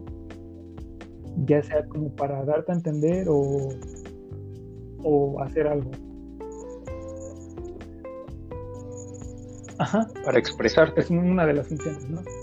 Pero normalmente lo podemos así en algo general, cuando alguien está, alguien tiene, tiene euforia, digamos que está muy enojado y se siente de alguna forma, o sea, si le, le hablas a un tercero, le dices, oye, ¿cómo, pues, ¿cómo te sentiste en esta situación? Ah, de hecho, y esto es cierto, en una constelación yo estaba de esta manera, eh, se estaba viendo el problema, un tema familiar, de modo de que llegó un punto de mi relación con mi padre, ese entonces pues no estaba tan bien, yo le estaba me estaba poniendo en plan más allá de enojado. Y es más, ya cuando le preguntaron, o sea, ya no querían seguir aquellos en la constelación porque un compañero dijo, no, yo lo siento su ira, siento, siento su coraje, de modo que ya no quiero continuar. O sea, ya estamos hablando de que estás sintiendo algo que realmente sí estoy transmitiendo, no, no es mentira, no es juego, no, no es mame. Realmente podría, o sea, se ve que sí podría ser un lenguaje si lo aprendemos a usar. O sea, que sí podría ser cierto eso de que nosotros mismos le hemos estado poniendo más, o sea, digamos, un decir, ¿no? Nos estamos dando más trabajo para entendernos. Mm. Yo creo que hay muchas cosas ahí.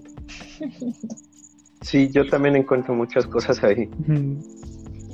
Porque desde el origen de la palabra, este, tan solo cómo vemos estos acentos, me impresiona mucho cómo, bueno, por ejemplo, nosotros como mexicanos, este, llevamos una jerga, mm, dependiendo del lugar, neutral, si vamos a decir al centro un poquito es, un poco más neutral, pero eh, por ejemplo si vemos el idioma del inglés, cuando lo tenemos que hablar es más fuerte, como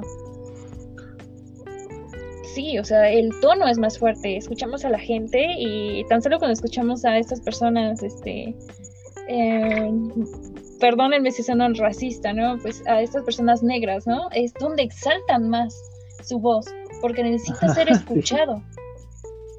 Y, y le gusta ser escuchado.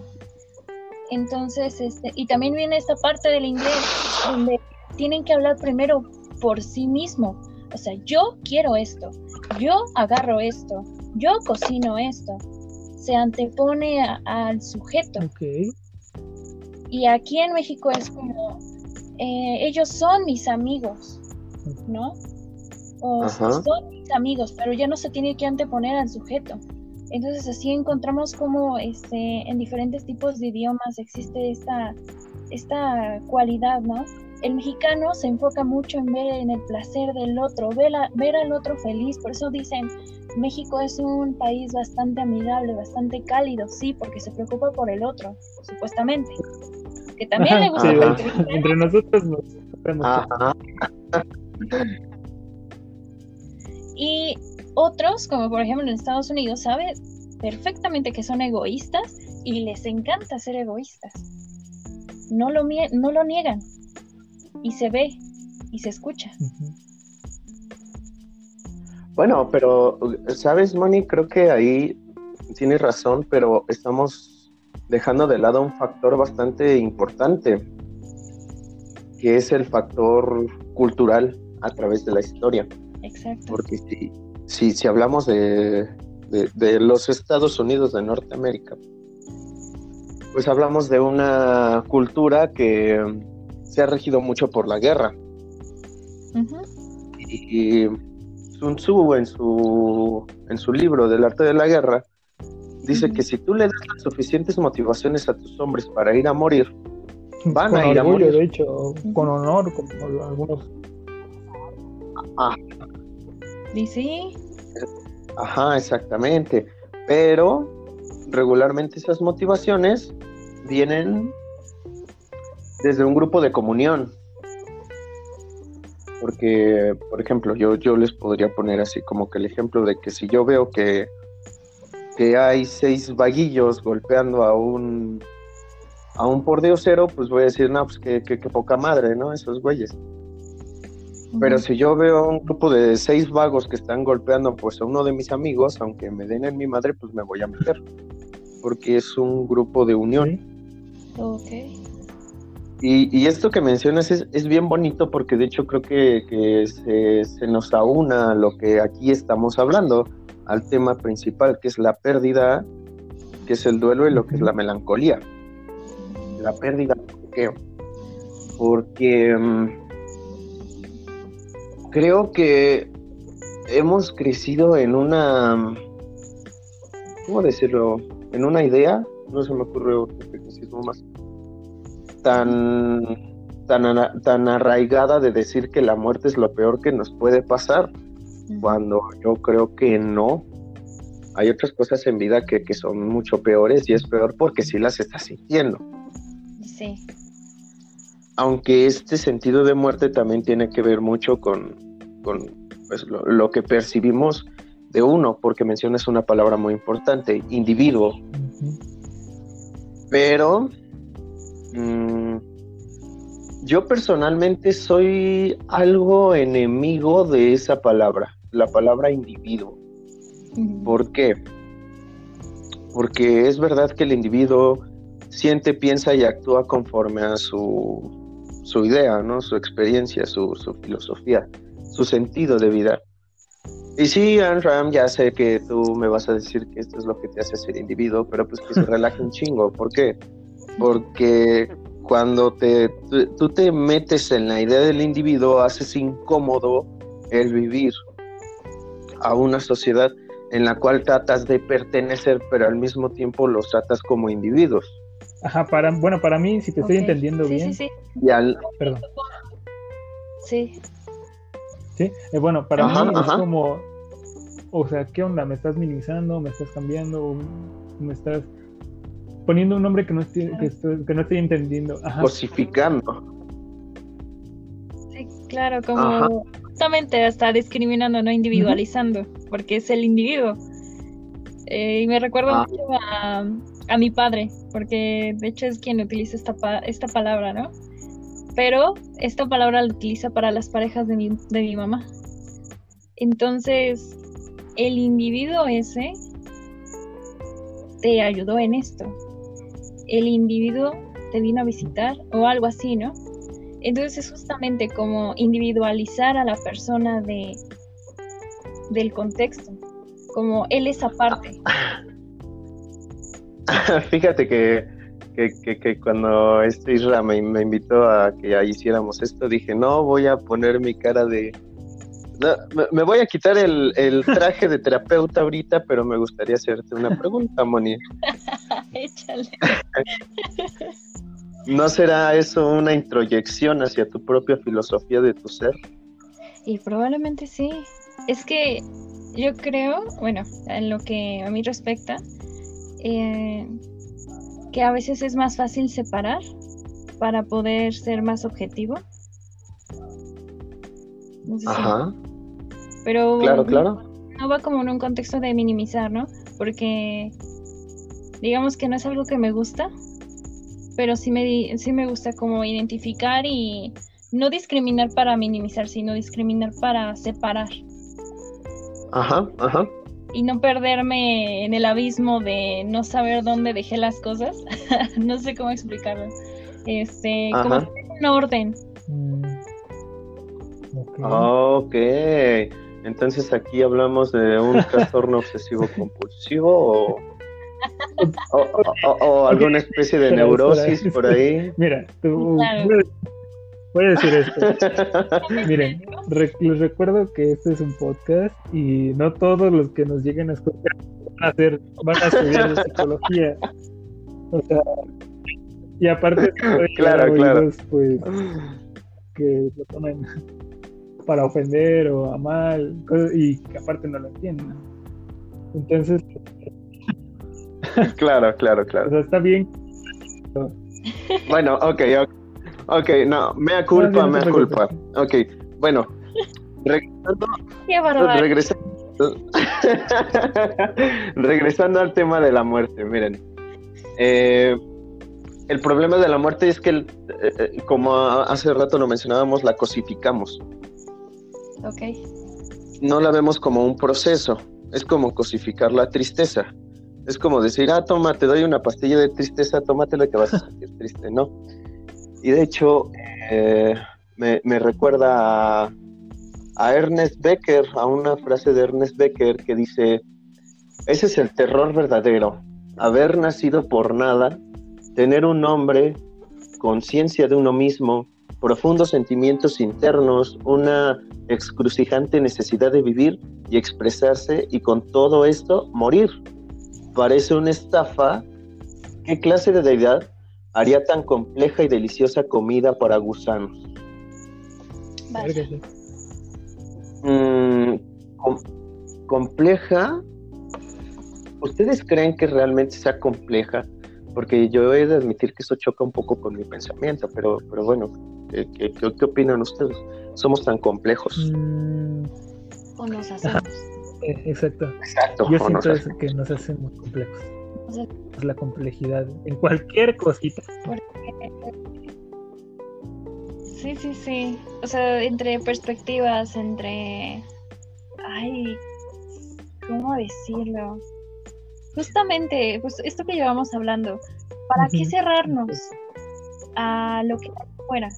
Y también viene adentro en esta parte de la filosofía, ¿por qué no experimentarla? ¿Por qué no gozarla? Aunque no tenga la respuesta, sino más que nada las dudas, como también lo decía. Ajá. Ajá. O no es tener dudas, sería peor no tenerlas. Como hay una frase que decía que prefería no haber experimentado nada con esa persona para no sufrir la pérdida. Pero, ¿cómo te atreves a decir que no quieres sufrir la pérdida si aunque no estuvieras con ella y lo hubieras dejado ir, la hubieras perdido. Sea como sea, pierdes. Pero si tú te das la oportunidad de vivirlo, al menos tendrás algo. No, de hecho es cierto. He de decir que sí, me, tocó. De ¿eh? hecho, me tocó esa, frase. Me gustaría mencionar el hecho de que, o sea, esto que mencionas del, de la complejidad, uh, tanto defenderlo y tanto pues, poniendo como culpable, ¿no? El hecho de nosotros mismos que cualquier cosita, como dije, le, la podemos poner, ah, la podemos hacer más complejo. Y el, mismo hecho de cuando entramos en el proceso de duelo, lo complicamos todo, realmente, o sea, la mayoría. Pero también el, el, el hacerlo complejo algo también ayuda a abrir nuestro pensamiento.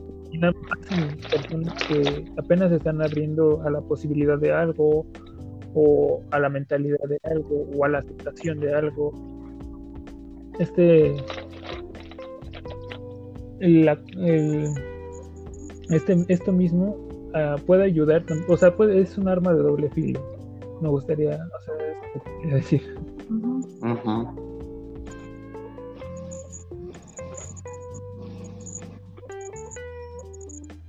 Mm. Ah, bueno, eh, también quiero decir algo más, pero regresándome a lo que había dicho de la palabra, ¿no hay problema? Ah, bueno. Sí, sí, sí, adelante. No sé si recordarán que, bueno, primero no sé si habrán leído.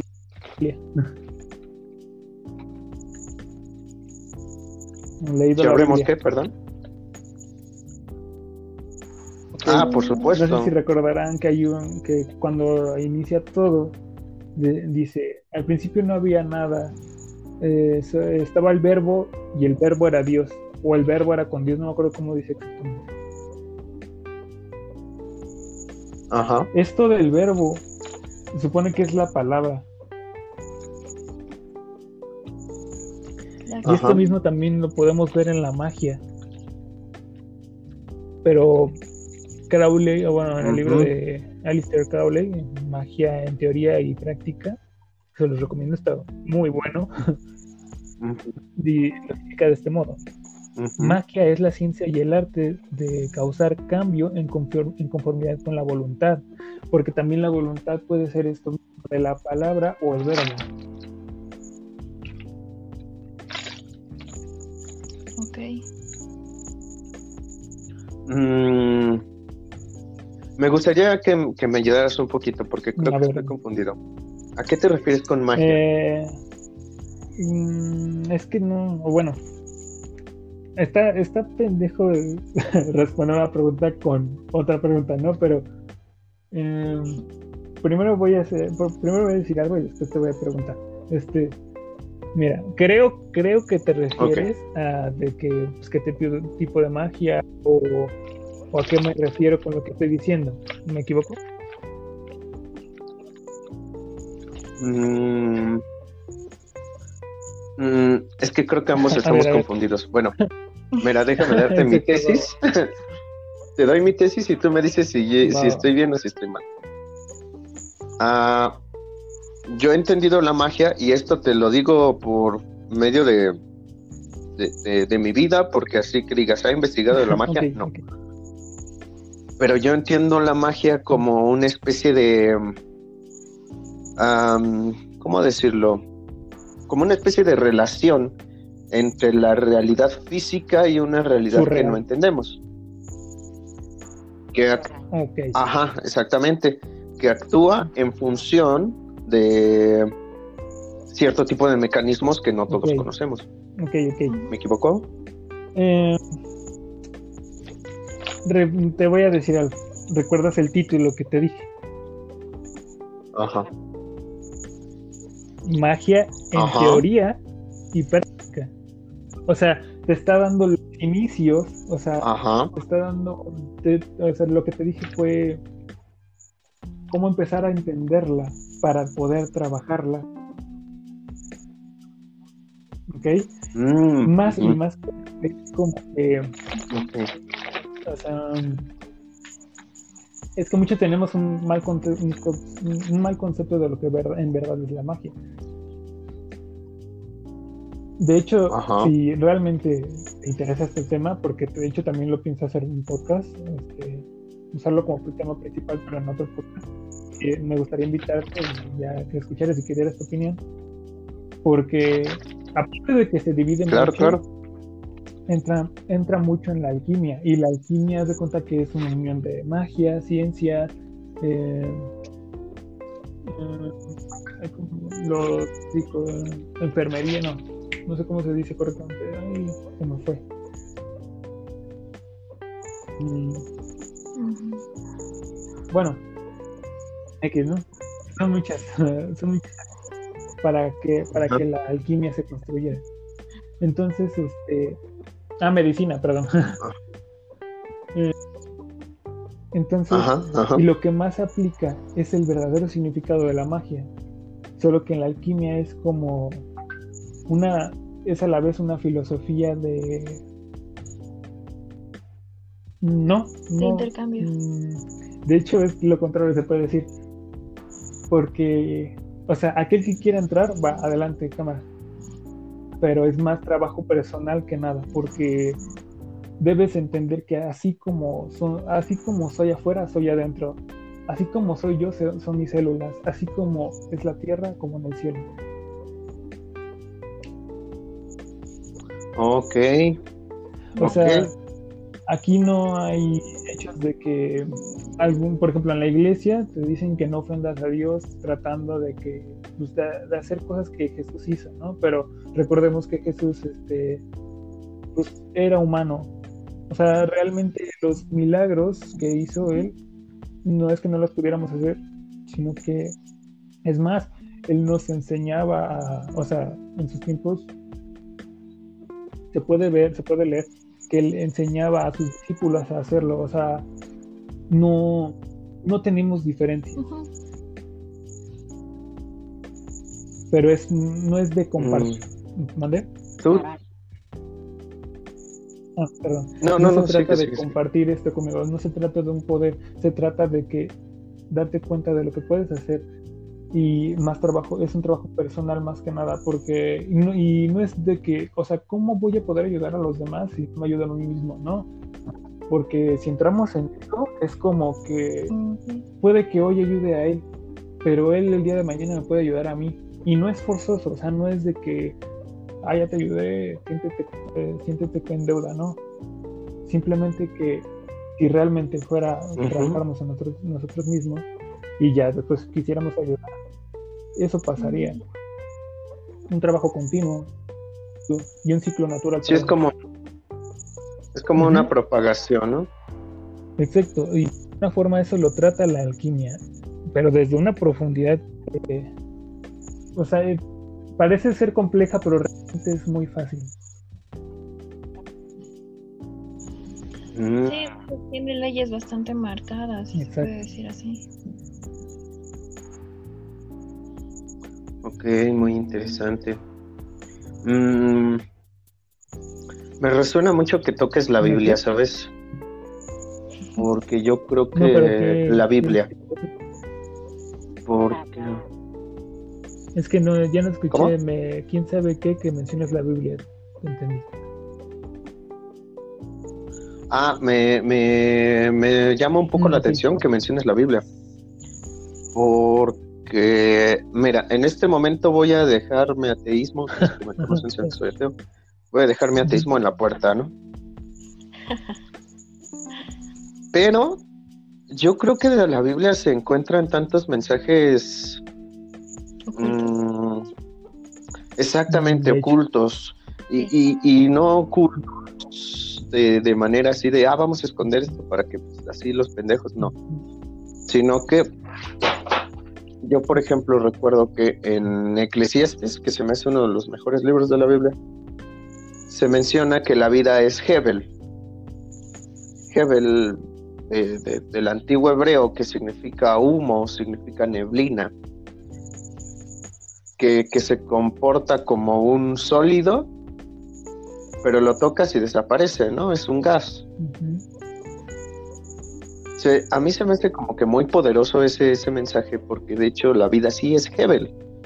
Tú puedes tener un coche, tú puedes tener una profesión, tú puedes tener una familia, puedes tener lo que quieras, pero pues siempre va a ser humo, como, como diría la canción, ¿no? Dust in the wind. Pero de Eclesiastes y de Proverbios, que es así como que la, la parte pues humanista, vamos a decirlo, que todo está bien, que si tú eres bueno, que todo te va a salir bien y al pecador todo le va a salir mal, bla, bla, bla, bla. De ahí viene Job. Y la historia de Job creo que es una de las historias menos comprendidas. ¿Por qué? Porque mm, yo, yo tengo una hermana que por mucho tiempo pues así como que le llamó un poco la atención a la, religión de, los testigos de Jehová. Y un día platicando de, de Job, mi hermana me decía, bueno, es que yo creo que la historia de Job es muy triste y hasta cierto punto colérica. Y yo decía, pero ¿por qué no? Bueno, porque Job tenía una familia, tenía, tenía un ganado, tenía una casa, eh, era un buen, un buen siervo de Dios hasta que Dios llegó un ángel y le dijo, no, Job no te ama, él ama lo que tú le diste, pero quítaselo todo y vas a ver cómo te empiezo a odiar. Oye, está bueno. Y e, es buenísimo porque Dios hizo, se robaron su ganado, su, su granja se la quitaron, murió su familia, se quemó su casa y, y Job dijo, no hay bronca, Dios me va a ayudar Dios es bueno, Dios es piadoso, me va a ayudar. Le salieron llagas, o sea, le salieron llagas. Dios llevó tanto a, tales niveles su, su, propia psique que lo hizo ver como dos osos mataban a un grupo de niños simplemente porque se burlaban porque él era calvo. Y cuando Job ya estaba en sus últimos momentos, volvió al cielo y le dijo a Dios, ¿qué pasó? ¿No que muy justo? Y Dios le dijo, tomó la decisión de enseñarle la complejidad del, cosmos, desde, desde las supernovas hasta las hormigas. Y le dijo, ¿quién eres tú para pedirme explicaciones? Eso muchas personas mm, lo toman como una idea de que... Eh, ¿Prueba de fe? Como, como de... ¿Cómo decirlo? ¿Con prueba de fe? ¿Cómo? No de fe, porque de hecho ni lo recuperó. De hecho, Job murió en soledad por su enfermedad. Pero yo creo que las personas ven eso como, como una, una desvalorización del propio Dios hacia, hacia su propia creación. Yo en lo personal, por lo cual creo que Jesús predicó con lo que predicó, creo que lo que, que cuando Dios lo volteó a ver y le dijo, ¿quién eres tú para pedirme para pedirme respuestas?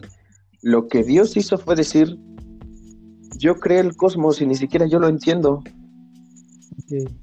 Ok. ¿Por qué habría de explicártelo a ti? Ok, este, ¿vas a decir algo aparte?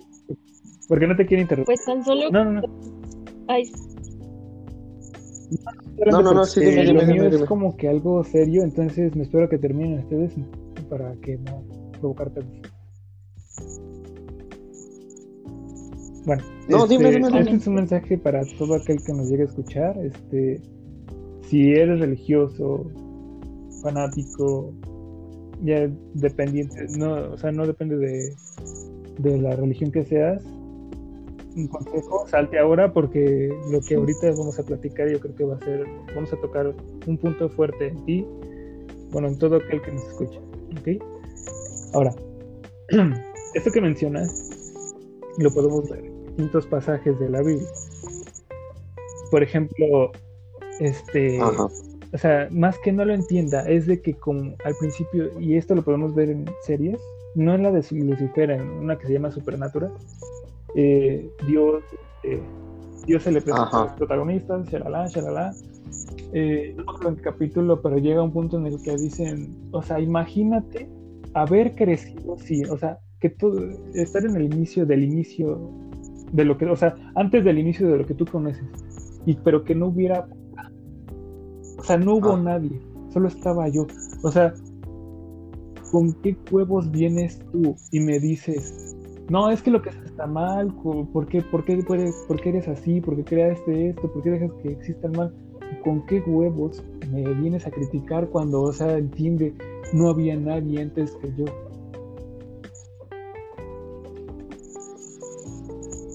Ok. Pero llega a este punto. Entonces, o sea, ah, voy a tocar otro, otro punto que se me hizo igual muy interesante. Ajá. Eh, en pasajes de la Biblia hay como de que, ¿no? Pues, por ejemplo, no sé si llegaron a ver cosas de que antes se cometía mucho el canibalismo. Antes. Antes de que llegara Cristo. Ajá. Incluso creo que en los tiempos de Cristo y todavía un poquito después de Cristo ya había mucha escasez de comida. Pero precisamente aquí es donde entra el canibalismo. Y eran creo que menciona, no sé si son redes, o sea, que están orando hacia Dios o, o no me acuerdo cómo vienen las historias, pero de modo son historias que son de que no, o sea, Dios está contando, creo, no me acuerdo cómo es eh, exactamente, pero son historias de, voy a decir una. Yo quedé con mi amiga de, pues, o sea, cada tenía un hijo o tenía su bebé y digamos hoy, para comer, yo iba a poner a mi, yo iba a dar a mi hijo, a mi bebé. Y el siguiente año decía al día siguiente o a la semana siguiente ella iba a dar el suyo y no lo dio. Se escapó, no me acuerdo qué hizo, creo que simplemente se lo negó. O sea, la chica se estaba quejando por ese acuerdo. Y dices, ok, fue un acuerdo, pero es, un pecado, porque aparte de matar, creo que el canibalismo debe ser pecado, pero pero pues entra, eh, pero entra en bueno, en asesinato, así que entra aquí otra cuestión. Eh, hay un cómic de DC que es un universo en el que Superman este, habla con Dios y Cristo. Pues Superman es. A lo mejor Superman no es un mm, hombre, pero a, de cuenta, desde cierta perspectiva lo ves como un tipo Jesús, ¿no? Alguien que vino de afuera, ayuda a la gente de cierta manera. Eh, muy diferente a Jesús, pero con el, a lo mejor con un propósito sincretista, se puede decir. Porque viene a lo mejor puede que no sea como tú, pero soy un hombre porque me educó mi madre, que es humana, mi padre, que fue humano, y tal vez yo no sea humano como tú, pero yo crecí aquí. Soy, crecí contigo, eh, algo así, ¿no? Llega Dios y, le, le hace entender que Él está por encima de los demás porque ya sea que lo vea como un don o porque tiene poderes y puede dar, o sea, puede usarlo más que para el bien, para enseñar o para poner ante, para poner este, una lección, para hacer este, entender a la humanidad lo que él quiera decir, em, algo así como yo soy la máxima. Ah, estoy por debajo de ti, pero estoy por encima de ti porque soy el elegido. Puedo. Algo así como Dios. No me acuerdo cómo le dice exactamente, pero también me acuerdo que Dios lo lleva a otros universos que él creó y que realmente Dios no se hacía responsable, bueno, o sea, no se quería ser responsable, simplemente que como intentos fallidos, por así decirlo, ¿no? Y ya, digamos que este que ahora en el que estamos nosotros es el, el último, ¿no? El último que ha hecho le está funcionando X, como lo quieras poner, y Superman, a eso le da a entender a Superman, ¿no? Entonces prácticamente le dice que, pues, que anteponga ahí él. Y en eso llega Jesús, o sea, ya se va Dios, llega Jesús y le dice, oye, no, no seas así, o ¿por, qué te comportas así? O sea, Superman se, le subió a la cabeza el tener poderes, el, el que Dios le haya hablado, se le subió a la cabeza. Y Jesús es como, ¿por qué eres así? ¿O ¿Por qué te comportas así? ¿Por qué, ¿Por qué le hiciste esto a los criminales? Y a, y a Superman le enoja que Jesús cura a cualquiera, ya sea asesino, violador o borratero los ayuda con el hecho de que, no sé, Superman los detiene, los golpea y los deja este, quietos, ¿no? Y Jesús los ayuda, los, los cura, puede decir. Y a Superman es de, ¿por qué? ¿Por qué lo hiciste? ¿Por qué estoy cumpliendo con la ley? Yo los ayudé.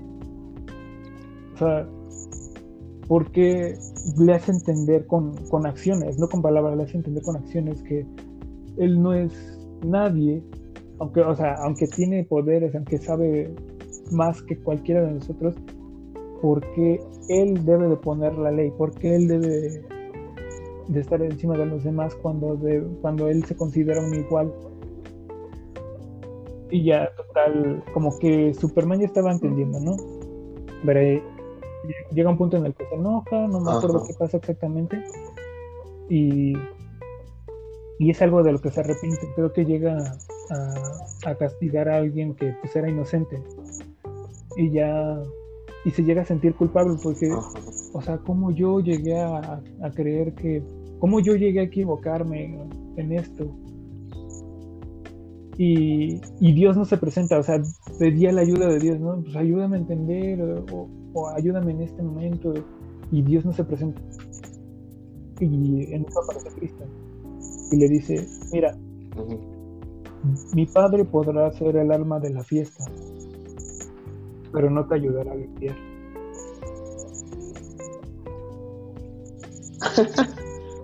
Muy buena.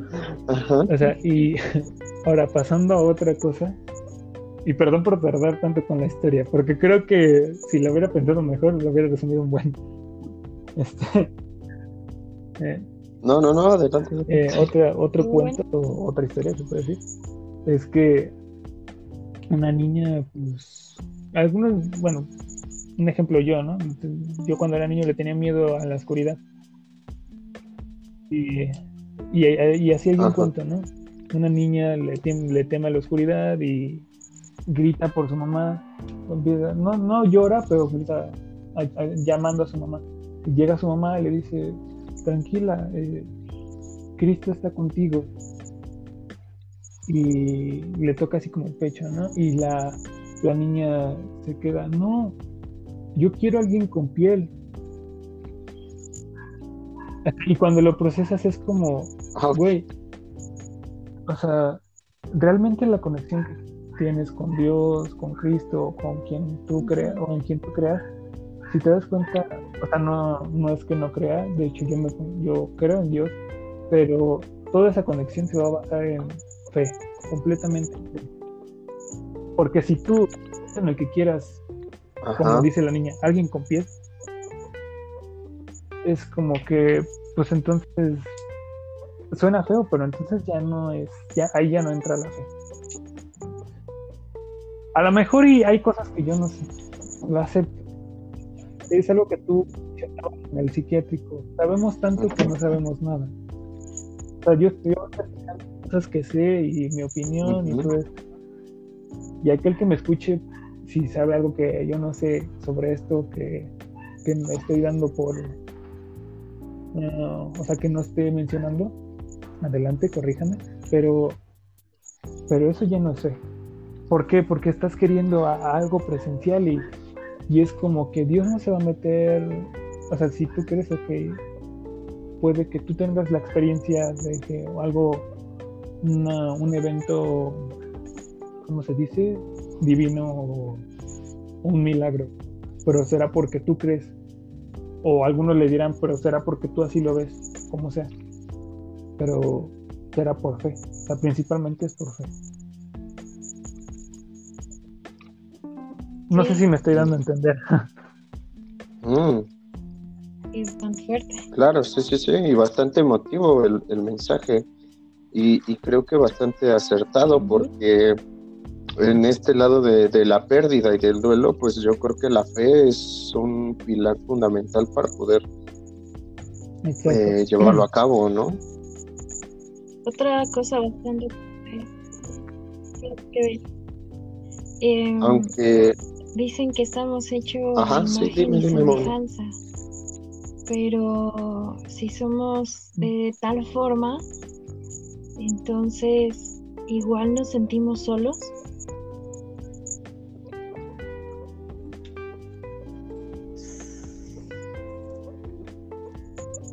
Deja tú de esto. ¿Ah? perdón. Me gustaría explicar eso con, con una filosofía de Hegel. Hegel decía que el ser humano, y yo comparto esto con Hegel, el ser humano es patético en sí. Es patético porque en su patetismo solamente va a tener una función consigo mismo y va a ser contemplar el cosmos, la, la, bóveda celeste y darse cuenta de que nunca va a ser tan grande como la misma. Por tanto, siempre se va a sentir solo y en su soledad ha de morir y ha de, de, perecer con otros seres humanos que son igual de patéticos. Por mi parte, yo creo que Sí, estamos solos.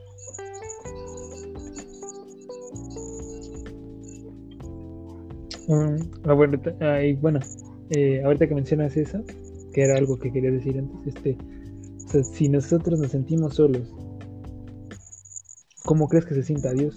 Pues por eso. Mm. Porque, o sea, retomando lo que ya he dicho de lo de esta serie, ¿no? Pues sin un padre, sin nadie, estaba solamente yo. O sea, es más, si Dios llegara y dijera, no, pues, o sea, que le preguntaran, ¿por qué creaste la humanidad? ¿O por qué creaste el cosmos? ¿Por qué, por qué creaste lo que creaste? ¿Por soledad? O sea, si él dijera eso, a lo mejor sí tiene que ver, ¿no? A lo mejor es una respuesta de muchas que puede dar.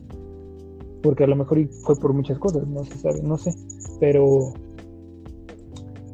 pero si dice eso, o sea, yo, yo no me pondría a decir, ay, solo fue por esto. O sea, cuando enfrentas la soledad, aprendes que no es cualquier cosita. O sea, realmente eso te puede volver loco. O, o hace que te quieras suicidar o, o algo peor. O sea, realmente la soledad en sí es. No.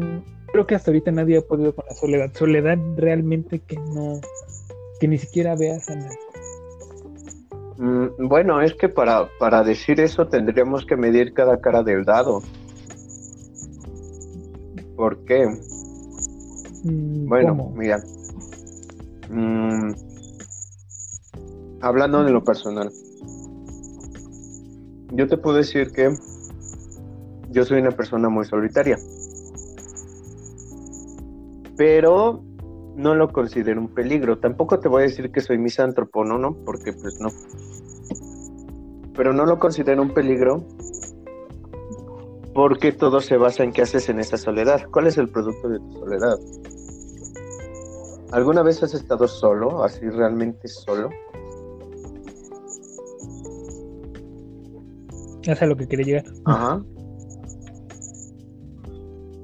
O sea, por ejemplo, ahorita por la pandemia, pues muchos solos. Y sí, es un es una de las muchas caras de la soledad, porque a, lo mejor para aquel que salía mucho a fiestas o se veía amigos, ya sea en la escuela o que salía, o que simplemente salía, a ese güey sí le va a afectar. A ese güey, pero por ejemplo, yo que apenas si salía, este porque normalmente me la paso en casa. O sea, sí me dolió, porque pues ya al no ir a la escuela, pues decía, oh, qué culero, ya no ver a mis amigos. Pero, pero no me pegó tan fuerte. O sea, ahí, y ahí ya es para esa gente que sí salía mucho y, er, era más social, pues sí a ellos fue a los que les pegó más. Ahí ya están enfrentando cierta soledad. Ahora, ok, tienes a tu familia, no estás completamente, no estás completamente solo, tienes a tu familia. en tu casa no sé si estás viviendo solo, pero no sé, por ejemplo, ahorita que estás trabajando en psiquiátrico, ya, o sea, si lo ves del modo de que al menos estás trabajando con personas, pues eso ya no podemos dejar el hecho de que estás completamente solo porque, o sea, no estás completamente solo porque pues ves gente estás trabajando, te estás manteniendo ocupado. O sea que mantenerse ocupado es lo, lo contrario a estar solo. Em, yo lo que me refería es a dos cosas, eh, eso que dices y a que al menos estás teniendo contacto con, alguien. De hecho, creo que eso es, lo que iba a decir No es lo mismo como estas personas que se meten en una cueva y están completamente solos, que no hay ninguna interacción social, ni siquiera de ver a otra persona de, al otro lado de la esquina, ¿no? Ok. Mm. Es que hasta... Bueno, eso ya es importante porque ahí ya no hablamos de soledad. Ahí hablamos de reconocimiento social.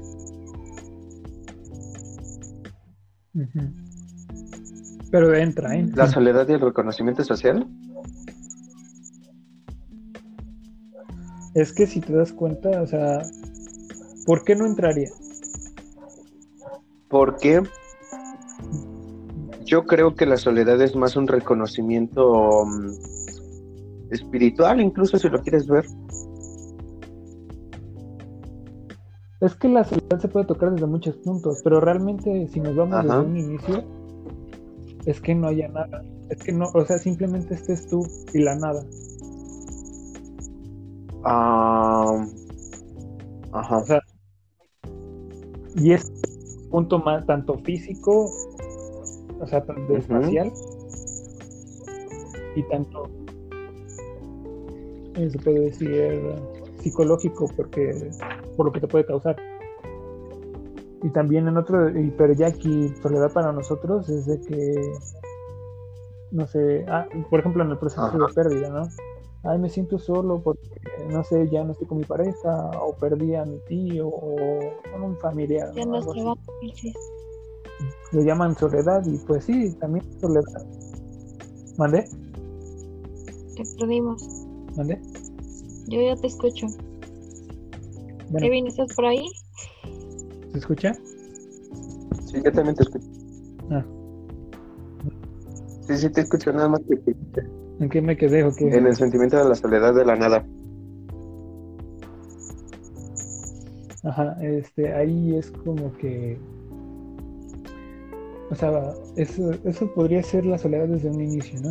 Pero ya para nosotros es eso lo que mencioné de en el proceso de pérdida, lo que, pues, lo que hayas perdido. Ah, me siento solo porque falleció tal persona, tal, tal familiar, tal amigo, o, terminó esta relación y me siento solo porque ya no hablo con mi novio o novia. Para eso nosotros puede ser soledad. Y pues sí, también lo es, pero, o sea, si le pusiéramos, si tuviéramos que ponerle una definición como tal, soledad, creo que sería el hecho de tú y la nada. Completamente la nada. Muy bien, muy bien, muy bien. Mira, ahora que ya estamos hablando de la nada y de la soledad por pérdida, yo, yo, yo tengo un pensamiento. Yo creo que cuando pierdes a alguien cercano, o bueno, sin tomar a la muerte, porque creo que la muerte ya la, ya la hablamos mucho, ¿no?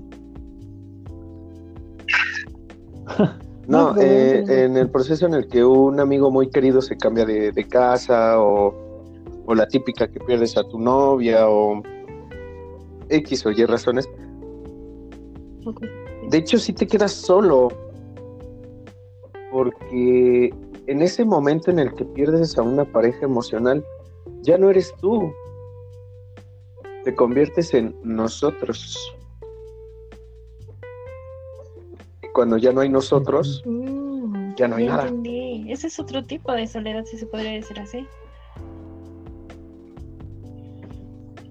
Ajá.